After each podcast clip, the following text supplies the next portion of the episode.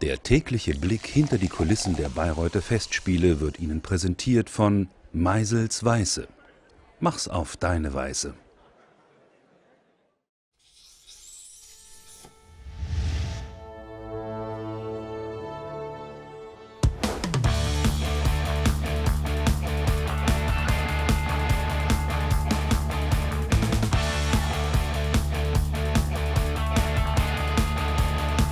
Also in Bayreuth wird man eingeladen zu singen. Also 2007 ist mir das widerfahren und äh, da war es allerdings für die Partie des Stolzing in Meistersinger von Nürnberg.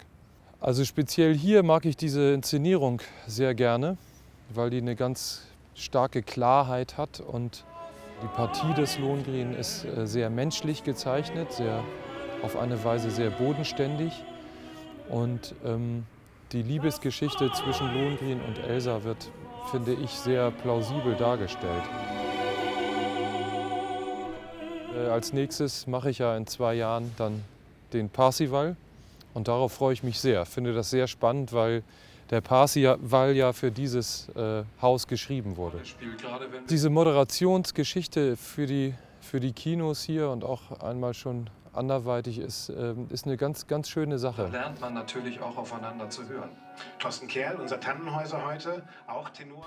Da sind sehr, sehr kompetente und freundliche Leute um mich rum und mit mir dabei. Und ähm, das macht mir großen Spaß. Eine ganz andere Geschichte, hat ja trotzdem eben mit den Festspielen unmittelbar zu tun.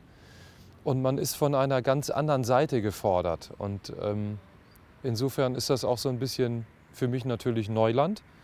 Aber ich muss sagen, das macht mir großen Spaß.